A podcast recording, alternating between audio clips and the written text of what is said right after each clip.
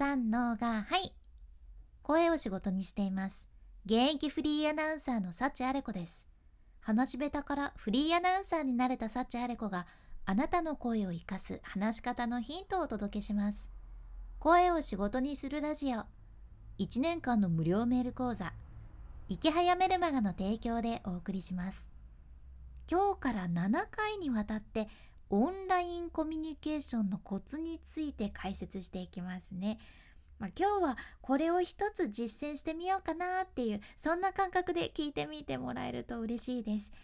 今日は第1回ですね。今ってさオンラインコミュニケーションは日常でもビジネスシーンでも欠かせないものになってますよね。で私サチアリコはフリーアナウンサーとしてテレビ現場とかセミナー現場とかいろんな現場でその画面映りから話し方までオンラインコミュニケーションのコツいろいろ学んできたっちゃけどもうその中でも厳選してこれを知っておけばオンラインコミュニケーションで失敗しないよねっていうものを7つご紹介していきます。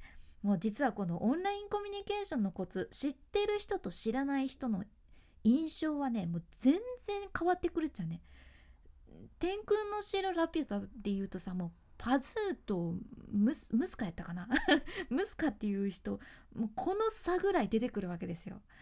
大きいでしょ？伝わったかな？ぜひ今回の内容も参考にされてみてください。今日ぜひ覚えてほしいポイントの一つはこちらです。声以外のリアクションを意識する。声以外のリアクションね。これねめちゃめちゃ大事です。まずオンラインコミュニケーションと直接会って話すコミュニケーションではねこれ別物って考えてください。でもただ画面越しに話してるだけですよね。そんな違いなくないですか？って思われとる人もおるかもしれんちゃけど。これオンラインとオフラインでは話し方を変えんと伝わらんちゃね。とにかくオンラインでは相手の反応がやはり読み取りにくいわけですよ。しかも機械を通しとるけんさどうにもこうにも話し手と聞き手とでタイムラグも出てくることあるやん。あれ困りますよね。でそのタイムラグがあると声が相手とかぶりがち問題っていうのも出てくるわけやね。やけん相づちは声を出さずにうなずくだけ。この方が相手の声を邪魔しなくていい場合が多いじゃんね。声を出さんくてもしっかりうなずけば相手には伝わるわけです、え、オンラインコミュニケーションのコミュニケーションって声だけじゃないじゃん。声以外のリアクションでも伝われば OK じゃんね。ジェスチャーとかうなずく動きとかそういうリアクションをぜひ大切にしてみてください。でこのオンライン上ではねこういうジェスチャーとかうなずくリアクションとかこういうの普段の5倍大きくしてちょうどいいぐらいです。いつもと同じぐらいにしーちゃおってやってもねすごいね伝わらない動きになっちゃうんよね。オーバーにしてちょうどいいぐらいです。ジェスチャーとか表情5倍大きくします。5倍くらい大きくして相手にもしっかり好印象に伝わるわけです。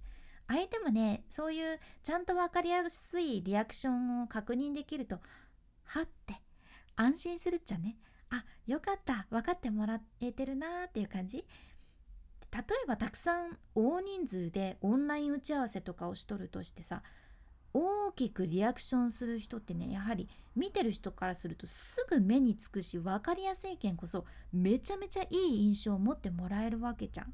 これはビジネスでのオンライン会議でもめちゃ大切なポイントですね。今回覚えてほしいのはだから声以外のリアクションを意識するっていうことですね。是非お試しください。さあ今回のポイントを押さえて話し方もアップデートできたところであなたの日常とかビジネスもアップデートしてくれる池早さんの無料メルマガもぜひ読んでみてほしいです。2日に1回届く無料のメール講座で自分で稼ぐためのノウハウがサクッと学べちゃうそんな内容になってます。でお金かからんしやめたい時もサクッとやめられるし読んでない人マジで損してます。私は1年前ぐらいから今もずっと読み続けてますね。すごくねこれのおかげで SNS も伸びましたしブログも伸びましたしうーん万々歳です。この無料メルマガのリンク画面スクロールして出てくる概要欄エピソードメモに入れとるけまだ読んだことないっていうあなたぜひこちら今日チェックしてみてください。君に幸あれ。ではまた。博多弁の幸あれ子でした。